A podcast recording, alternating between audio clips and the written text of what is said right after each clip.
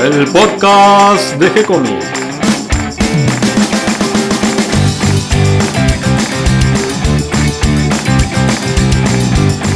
Muy bienvenidos a un nuevo episodio de G-Comics, el podcast donde hablamos de todas las técnicas necesarias para realizar un cómic, cómo dibujar un manga y todo el conocimiento requerido para dibujar esa historieta que tenemos dando vuelta en la cabeza.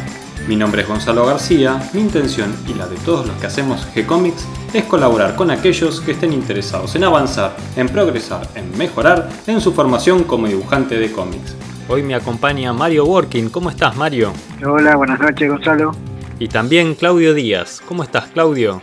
Hola, muy bien. ¿Cómo están ustedes? Y hoy nos juntamos para hablar de, historieta, para hablar de eh, aquellos historietistas que, que adoptamos nosotros, que no son argentinos, pero que para nosotros sí. Como por ejemplo el caso de Goscinny, pero hoy vamos a hablar de, de Hugo Pratt. ¿Vamos allá, Mario? Dale. Bueno, sí, es cierto, como vos decís, eh, nosotros tenemos muchos, muchos, este, por suerte, historietistas famosos, pero también tenemos una gran gama de historietistas que no son argentinos originalmente, pero que han pasado tiempo acá y han desarrollado parte de su, su actividad y su crecimiento acá. Vos nombrabas al gran René Goscinny, que estuvo acá desde los dos años hasta los 18, o sea que un porteño más. Este, habíamos hablado también de García López, de, tu maestro, ¿no? Roberto Brecha, que es uruguayo, García López español, y uno de nuestros grandes, que también es un poco argentino, porque vivió mucho tiempo acá y desarrolló mucho de sus cosas acá, fue profesor acá, es originalmente Hugo Pratt sin H y con una sola T, ese es su apellido original veneciano, pero bueno, que acá se incorporó un argentino más con H y con dos T final, ¿no?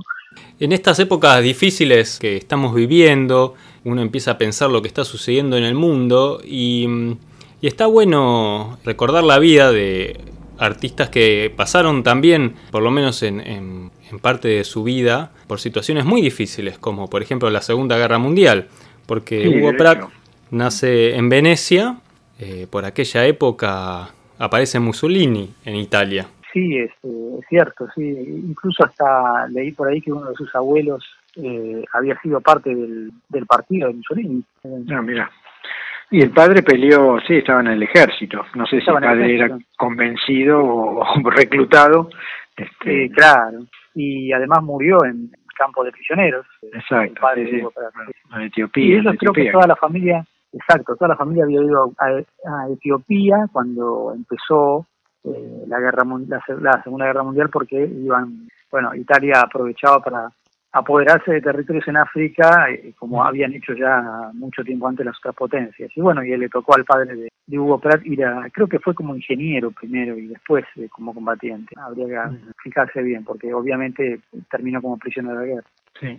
Sí él vivió en Etiopía de los 10 a los 16 años y luego regresa a Italia.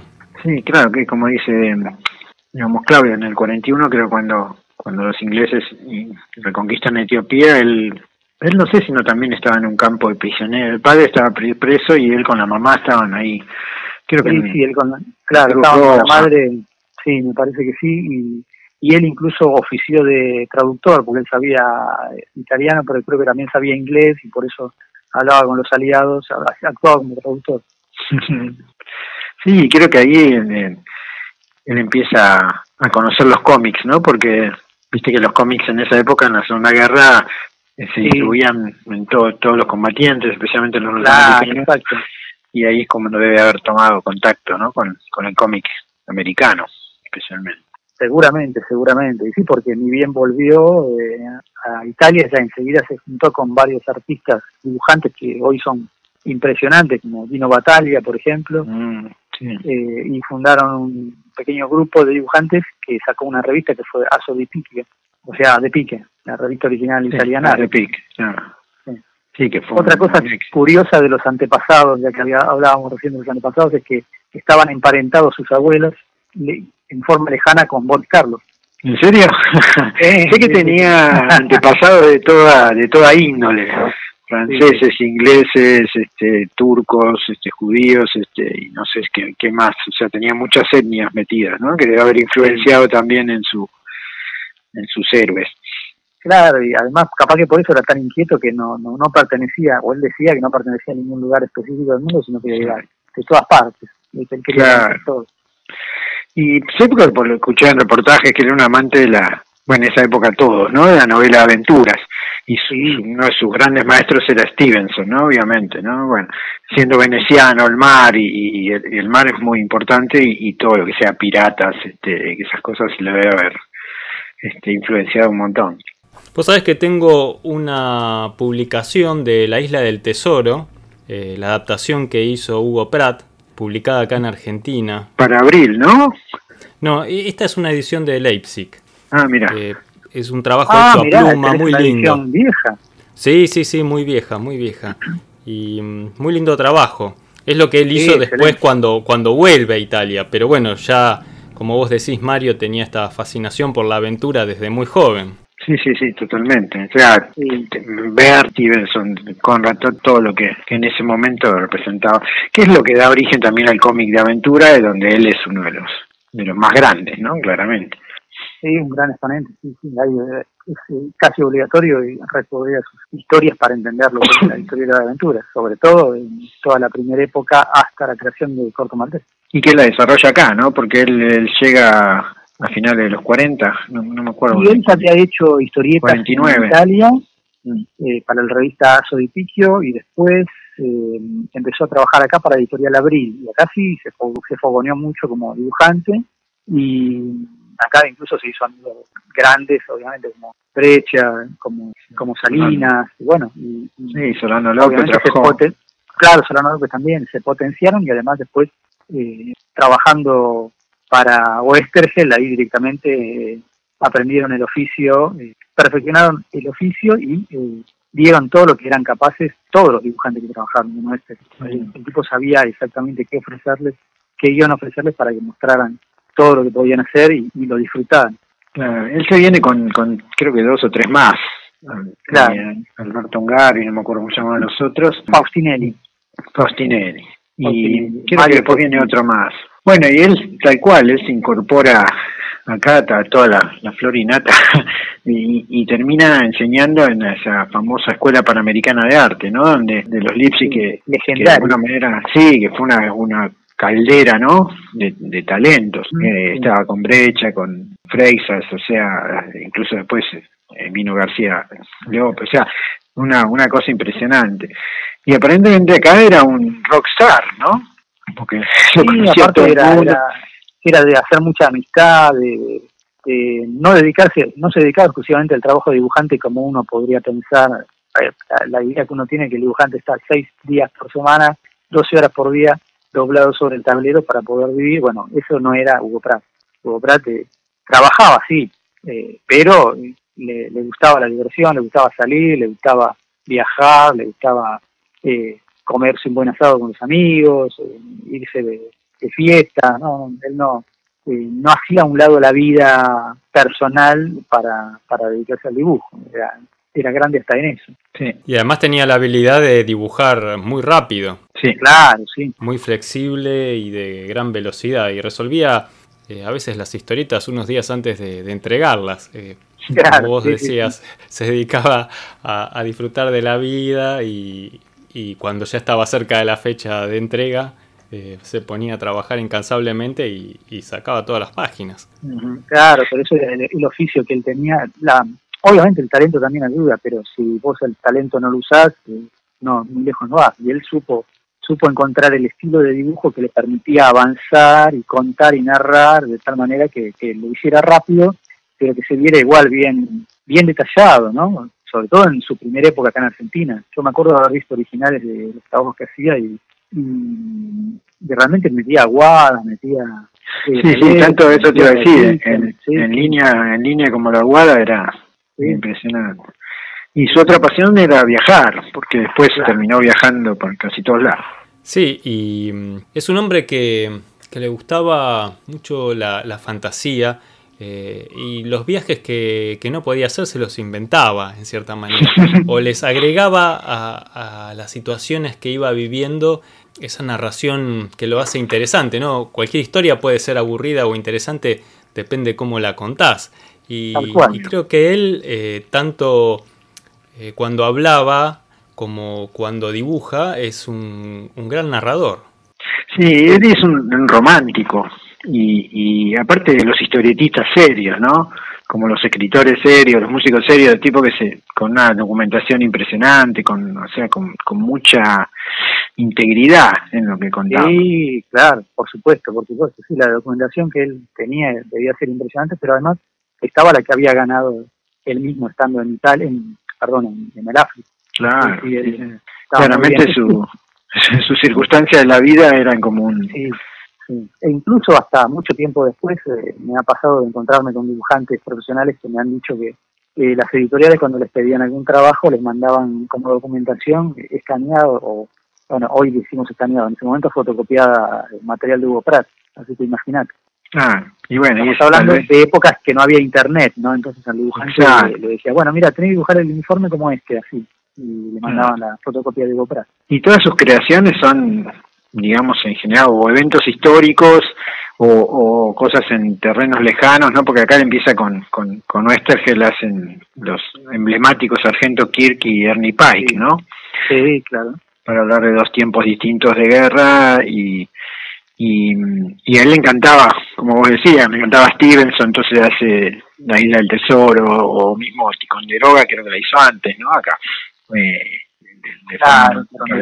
tipo como el último mohicano, eh, y, y obviamente su, su amor por la aventura es es lo que lo lleva a crear esos personajes. Y después claro con su personaje emblemático que es casi él no que, que nace en el 67 corto maltés prácticamente viaja por todo el mundo y permite ver todos los eventos históricos. Y tiene esa cosa interesante que ahora es bastante común pero en ese momento no sé si tanto de mezclar la realidad con los personajes ficcionales, ¿no? Claro, sí. No, además, eh, eh, eh, justamente la creación de Gordo Maltés, la primera historieta de Gordo Maltés, es una, una historia de aventuras impresionante que puede servir como ejemplo para cualquiera que quiera saber cómo se narra una aventura, que es la balada del Mar Es muy difícil encontrar una, una historieta tan bien narrada, tan bien contada y con tanta poesía, con tanta aventura, tanta acción, todo junto, romance, lo que quieras y todo todo bien armado, bien narrado y que puedes leer más de una vez. Él hace el corto maltés cuando vuelve a Italia. Claro. Digamos que agarra en Argentina la, época de oro de la historieta, la última parte de la época de oro, y cuando empieza la etapa un poco más complicada es cuando empiezan a, emigrar muchos dibujantes. Él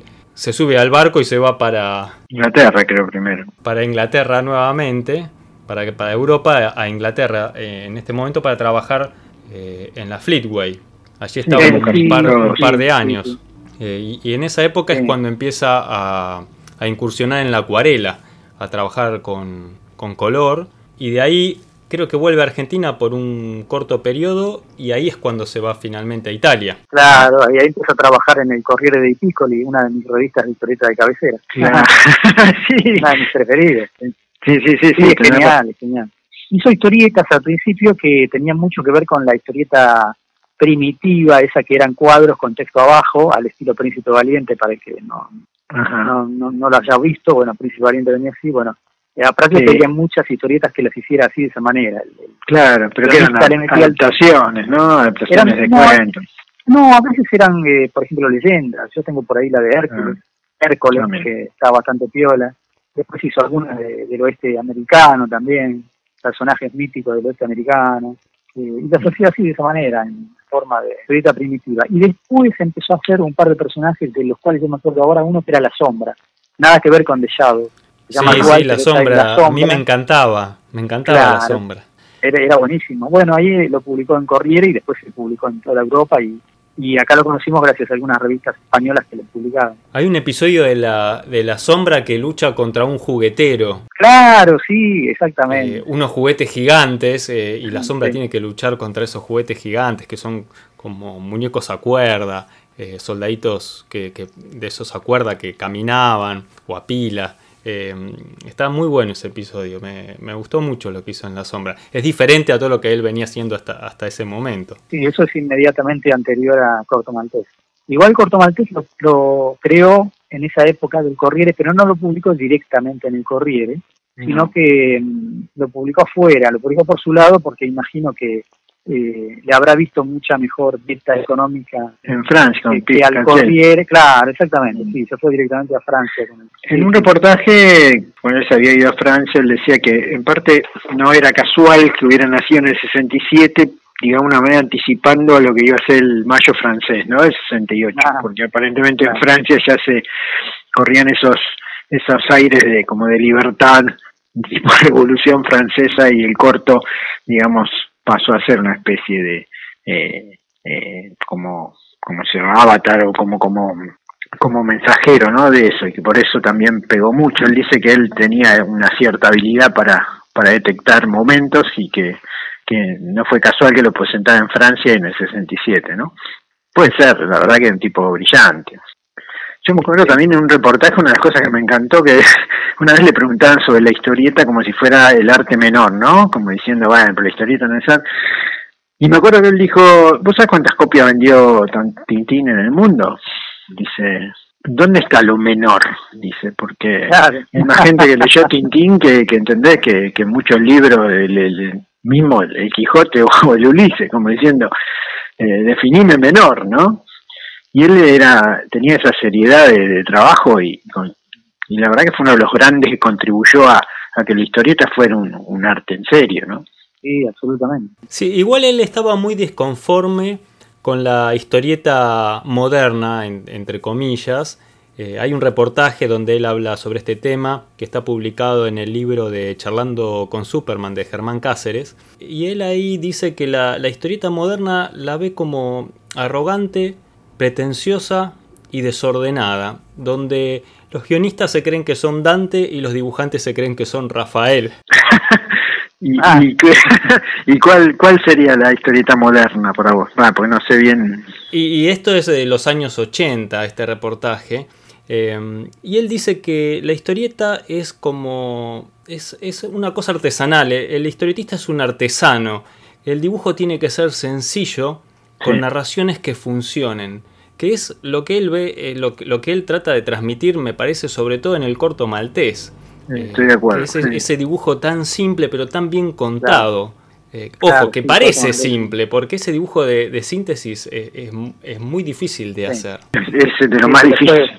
Se fue, depurando a medida que el corto fue evolucionando. Eh, es, lindo todo, pero se nota la diferencia entre los primeros cortos malteses que, eran aventuras cortas y después los largos, que eran serializados, como, no sé, Córdoba de Siberia o, o Fauna de Venecia. Eh, o incluso la última, esta, eh, La Casa Dorada de Samarcanda, creo que ahí se nota mucho más la simplificación de, del dibujo para mostrar lo mismo con menos, con menos ah, pero, pero como vos decís, eh, transmitir emoción y, es muy cinematográfico, sí, sí, sí por ahí él se refiere más a la historieta experimental, ¿no? Visto que también, que trataban de complicarla.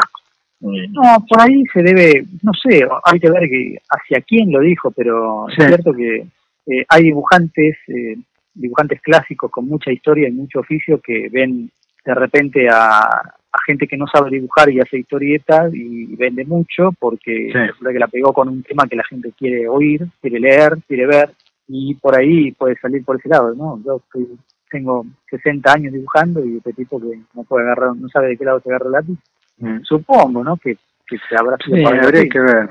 Yo creo que es. Porque hoy, hoy, mira, yo no soy dibujante ni vivo de eso, pero como vendedor de historietas a veces me sorprendo cómo alguien puede vender mucho y otro que es un maestro no vende nada. No, más vale. no, pero en el día a día. Sí, pues yo me acuerdo, yo conocí un, un ayudante de un dibujante de esa época que era de, de Córdoba, que dibujaba en, en, la época de, de Record, eh, que hizo Timbuktu, eh, puede ser que se llame Arias, Víctor Víctor Arias, un dibujante de la Sanflauta, él lo ayudaba y creo que incluso lo conocía, Prato, obviamente era amigo. Y lo que él me definió de esa época es, este tipo me decía, transpiran tinta, ¿entendés? o sea, tienen un oficio infernal, como diciendo lo que lo que hacen, lo hacen porque han trabajado toda su vida de eso. Y por ahí, como decís, eh, alguien la pega y, no. Supongo, la verdad que no. En realidad no. Hoy, hoy lo que se busca o, lo que el público está buscando es sentirse identificado con algo y a veces lo hacen con gente que agarró la historieta porque no podía hacer una película, digamos. Sí, puede ser. Y nada. no porque amen la historieta, sino porque es un vehículo más. Lo que logró Hugo Pratt es eh, esa conexión con el lector, ¿no? Uno lee eh, las historietas de Hugo Pratt y, te metes en, en, la historia que te está contando. Eh, sentís el, ambiente que él está dibujando, la historia que está contando. A mí me da la sensación de que debería ser un placer hablar con él ya, ¿entendés? O sea, era uno de esos personajes que tiene esa gravedad que vos te quedarías escuchándolo horas y lo mismo que logra con su con sus dibujos. Este, y él decía que él, él las historias se le ocurrían dibujando, no, no es que armaba el guion, que sea, él le recurría al, dibujo como para alargar la historia, ¿no? Que lo fuera llevando, que es interesante. Bueno, eso también se nota en Corto Maltés. Las primeras historias cortas están muy bien armadas y como son de 20 o 22 páginas, lo que te cuenta es eso y se acabó. Son, son relojitos. Pero después, cuando hizo las historias largas, a veces se nota como que no sabes a dónde va a ir a parar, cómo va a terminar la historia. Es como que la va dibujando e, e guionizando sobre un sobre un árbol construido, pero no del todo, entonces por ahí va tomando decisiones a medio camino y, se nota que, que, es algo que está disfrutando más que más que eh, planeando o planificando. Y él nombra algunas de sus influencias. Eh. Uno a primera vista pensaría que su principal influencia es Milton Caniff. Y en esa época acá era el número uno, ¿no va? O mismo Raymond Caniff, todos esos acá. Sin embargo, él dice que el dibujante que más lo influyó es Will Gould, de, el dibujante de Red Barry. No sé si, si lo ubican, es un dibujante no muy conocido, yo lo tuve que buscar. Y y yo lo noto más parecido igual su estilo a, Milton Caniff, pero él, él eh, aclara que su principal influencia fue este dibujante. ¿Cómo se llama? Will Good. O Gould, no sé cómo se pronunciará. Eh, ah. Dibujante de Red Barry. Lo pueden buscar en internet. Sí, no voy a chequear porque no, no, no lo tengo. Es un policial, un policial con trabajo así de línea, eh, más parecido un poco a Dick Tracy a primera vista. Ah, mira pero un poco más, eh, más clásico y lo que sí tiene que, que hace recordar a los trabajos de, de, Hugo Pratt es que de golpe pone planos extensos de negro, eh, figuras en silueta em, y, bueno, y trabaja mucho la, narración visual eh, con, con, escenas de acción y tal vez eso es lo, lo que más lo influyó a él. Sin embargo, él siempre aclara que, el mejor dibujante de historietas, desde su punto de vista, es Milton Caniff. Sí, no, era, el ídolo de esa época para, toda la panamericana del arte, ¿no? Y Caniff dibujaban eso de las, ¿te acordás el curso de correspondencia de los grandes dibujantes? Él participaba Caniff y yo creo que esa era un poco la Biblia en que se nutrían todos. Claro, sí, los cursos de correspondencia, aprende a dibujar por correspondencia. bueno, Hugo Pratt participó en los cursos por correspondencia de la, de la Escuela Panamericana. Cada vez que hay alguna, alguna lección eh, sobre entintado, aparecen eh, los dibujos de Hugo Pratt explicando cómo se entintan. Incluso sirve para ver el, el, procedimiento de él, porque hay una página donde muestra cómo hace primero el dibujo a lápiz, después hace las tintas a pincel de las líneas y después hace lo que él llama un manchado eh, con un pincel más grueso. Hace manchas muy sueltas en, en el dibujo marcando las arrugas y las sombras y después finalmente otra vez retoma el pincel con mucho cuidado y cierra los detalles. Esa era la manera en que él trabajaba, aunque también, como ustedes dijeron, tiene trabajos con aguada, trabajos hechos en, acuarela. Por ejemplo, estoy pensando en Jesuita Show, aunque creo que en ese caso el color acuarela no es de él, sino de una, de un asistente. Ah, mira. Y también tiene los trabajos de mezcla este, pluma, ¿no? Pluma y pincel. Y yo te iba a decir, los, los escorpiones del desierto lo hace a pluma, me parece, o yo estoy equivocado. O ahí no te sabría decir. Pero por ejemplo, este trabajo de la Isla del Tesoro es solo pluma. Acá no, no hizo nada de pincel. Y después tiene uno con, con Milo Manara, ¿no? Que no sé si no fue alumno de él, ¿puede ser? Que no me acuerdo exactamente. No sé, para mí que eran amigos, no sé si realmente fue alumno. Sí, eh, fue, o sea, Pratt ofició de guionista de, Manara. Para el gaucho.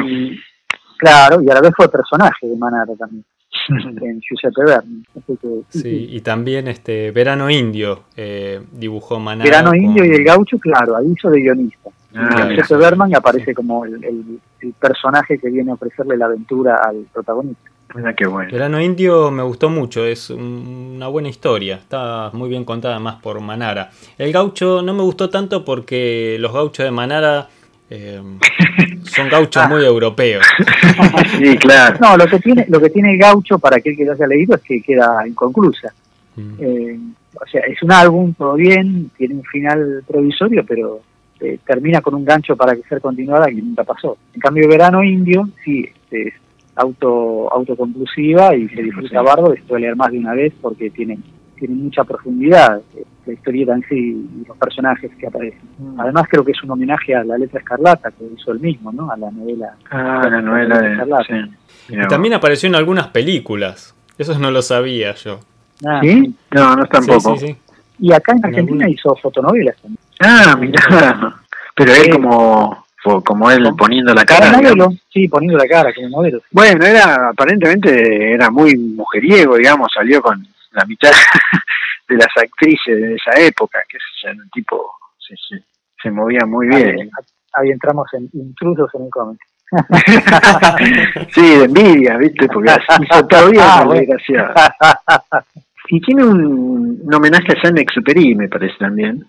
Sí, no sé si el, último vuelo, no sé si lo tenés vos ahí en Entelequia. No, porque ahora está todo vendido. La, para bien o para mal, eh, es difícil encontrar material de, detrás porque se vende siempre. Entonces, Vi que los escorpiones del desierto tenés un ejemplar, porque el otro día pasé. lo, que se consigue ahora en Argentina es lo que se publicó acá como Ernie Pais, por ejemplo. Están los claro. tomos publicados, entonces eso no se agota porque están. Pero después lo que lo de Corto Maltés tenés que recurrir a lo que salió en España, porque las ediciones mm. de acá que salían en los kioscos no podés encontrar una por ninguna parte. Mira. y obviamente si vas a, buscar las revistas Scorpio viejas o Corte Maltés viejas, también te va a costar. ¿Qué más hay para conseguir? Bueno, lo que viene de Europa, las ediciones nuevas de norma editorial, vienen contadas y, se venden enseguida, así que nunca duran. Eh, yo las tengo cuando llegan, por ahí me duran un mes y después me traen un par de meses más está reponada. Claro. Sí, sí, es, un autor muy buscado. Sí, y, no sé si ahora no van a continuar, ¿no? Con, con actores. Ay, ay, sí. Eh, hay continuaciones de Corto Maltés y de los excepciones del desierto que se hicieron con otros dibujantes y otros guionistas. Sí, me parece que Pellejero iba a ser. Sí, sí, sí. Con lo cual está bien porque... Todavía, eh, de esas todavía tengo algunas en el local porque sí, son más nuevas. bueno, Pellejero tiene un estilo muy similar, heredero, digamos. Sí, sí, sí. Sí, hay una incluso que es una precuela que se llama El Día de Tarowean y es la precuela a la balada del Mar Salado. Ah, de todos modos, yo recomiendo leer primero la balada de Marcelado, por razones obvias, ¿no? Por ser la piedra fundamental, eh, perdón, la piedra fundacional de Corto Maltés, la primera aventura en la que aparece. Y hay una historia del Corto Maltés eh, que viene a Buenos Aires. Claro. Que si, que si no recuerdo mal se llama Tango. Tango, exactamente. Tango, sí. sí, sí. ochenta y pico. Que hay un cuadrito que aparece en dos lunas en la estación Borges del tren, que el tren de la costa. del tren de la costa. Bueno, él vivió, cuando vivió acá, vivió en San Isidro primero, y después vivía cerca de Westergel, ahí por, por la Lucila o, Por Vicente López. O Vicente López, ah. sí, sí, sí, siempre se movió por la zona norte. Sí, él cuenta hay un libro que escribió, vos lo tenías, un, libro que escribió alguien que lo conocía acá en Argentina, no me acuerdo el nombre, contando la, digamos, la vida de, tenía, los dos, los dos libros, las dos biografías que salieron de él. Una, la que vos decís, que salió acá, que se publicó acá en Argentina, que está agotada ya. Mm. Espero que la reediten pronto. Y la otra se llama La mano de Dios, que es una edición española, eh, que bueno, no la tengo ahora a mano, si no me acuerdo el nombre del autor, pero bueno, por ahí después lo buscamos y lo ponemos en, el, en el texto. Pero sí, sí, hay por lo menos dos biografías accesibles, conseguibles relativamente en castellano, porque salieron hace poco. Claro. Y en, y, en Francia era un, fue un ídolo. El corto maltés fue tal vez donde más, digamos, éxito tuvo, ¿no? Me parece. Bien, creo que hicimos un, lindo recorrido por, por, la vida de Hugo Pratt, que, mm, que bueno, es eh, la demostración de que se puede triunfar como dibujante de historietas. y pasarla bien. Hay que ser como él, ese es el, único inconveniente. Un tipo que, que hacía lo que le gustaba, que que tenía éxito con las mujeres, que recorrió el mundo, que se hizo famoso. No es fácil hacerse famoso como dibujante de historietas. No, y aparte sin, sin compromiso. O sea, él, un tipo realmente que hacía lo que, digamos, eh, un aventurero bien, ¿no? Un poco el corto maltés debe ser una especie de alter ego. Pero bueno, el talento ayuda. ¿Viste? Hay gente que le resulta más fácil. Este, y agarra una época también de, tal vez de, de oro de, de la novela de la historieta aventura que le ayudó a crear, ¿no? Un poco. Claro, sí, además eh, eh, a él le gustó hacer algo justo en el momento en que eh, las editoriales pedían que se hiciera ese algo. Exacto. Que hoy no es así, hoy pues, no están las editoriales esperando que uno vaya a llevarles nada. ¿no? pero no alcanza solo con la oportunidad, la oportunidad la tienes que aprovechar y él supo aprovechar. Sin duda, ¿no? grande, grande, así, del panteón. Así que tenemos suerte de tener que sea. Él tiene, un, creo en este libro, uno de estos dos libros, dice que él se vino de Argentina y que la Argentina lo eligió a él y él que se, creo que varios, no sé, por lo menos dos hijos creo que nacieron acá y que él se siente un parte argentino. O sea, como que... no son cuatro que nacieron acá, pero bueno. ah, bueno. Y me acuerdo, sí, de la portada que hizo exclusivamente para, para la revista Scorpio cuando fue la guerra de Malvinas, que puso las. Malvinas en Argentina con un retrato de Puerto Maltés mm. sería publicada como portada de las cortes. Acá, acá digo, ¿eh? Sí, sí, sí, sí, Bueno, un lindo recuerdo. Creo que, que me quedan muchas imágenes de, de, Hugo Pratt. Yo lo veía de, de chico en las revistas de, mi viejo. Mi viejo incluso eh, tenía un libro que todavía conservo, también del mismo editor que comenté antes, de Leipzig. Eh, un libro donde cuenta la, la biografía de, de Hugo Pratt. Un libro publicado creo que, a ver si alcanzo a ver la fecha, en el 65 más o menos. Ah, mira. Y, eh, y es una especie de, cuaderno de apuntes, eh, donde hay muchos dibujos sueltos de él, de cuadritos de historieta, de aguadas, de acuarelas, de apuntes del natural, eh, donde se ve cómo diseñaba los personajes, el gusto de él por los uniformes, por los personajes históricos, los personajes del oeste, los indios. Eh, incluso acá ya hace algunos experimentos con la acuarela, los comienzos de, del color, que después él desarrolla más en Inglaterra. Eh, creo que esto me quedó siempre de, recuerdo y, junto con, el viejo Brecha, por lo menos para mí son como los referentes que, me fueron empujando hacia la historieta, hacia el dibujo de la historieta, junto con, con las historietas de Disney y, Asterix. Eh, y, creo que debe ser eh, la influencia para muchísimos dibujantes de aquella época y, de mi generación también. Y es que nuestro ADN de la historieta parte viene de ahí, ¿no? Cociné acá, Prat, Brecha, este, digamos, eh, tenemos mucho, muy, muchos genes historietísticos, la verdad, un lujo un lujo, un lujo eh, tenerlos a ustedes, muchachos. No, por favor. Creo que mm, tenemos que hacer eh, eh, juntar fuerzas para, ir retomando otra vez la, frecuencia de los podcasts. me encantan estos encuentros y volver un rato con ustedes. Eso, retomar el ritmo. Tenemos que empezar a entrenar de nuevo. nos colocó ah, la pandemia, la falta de entrenamiento y todas esas cosas. Sí, sí, porque hay, siempre hay, hay temas para charlar y temas interesantes. Y bueno, este año volvieron los grandes eventos eh, importantes de historieta y hay algunos todavía que van a venir, así que bueno, así que hay que ver si se mueve un poco la cosa otra vez y, empieza otra vez la creatividad, a ver si entramos en una nueva era de creación de historieta argentina. Eso, eso. Muchas gracias a los que se acercaron al día de hoy por primera vez a este podcast. Gracias a los que nos acompañan siempre y nos comparten en sus redes sociales y ayudan a que cada vez seamos más. Recuerden que pueden escucharnos en iTunes y en iVoox y que si les gustó el programa nos pueden dar un me gusta, escribirnos una reseña, acercarnos sus consejos y sugerencias. Lo pueden hacer también por mail o por las redes sociales. También nos van a encontrar en Google Podcast y también en Spotify. Los esperamos, les agradecemos como siempre y será hasta un próximo encuentro. Muchas gracias Mario, muchas gracias Claudio y nos encontramos muy pronto para seguir hablando de historietas. Dale, gracias a ustedes. Abrazo. Un abrazo grande. Chao, Claudio, chao. Chao.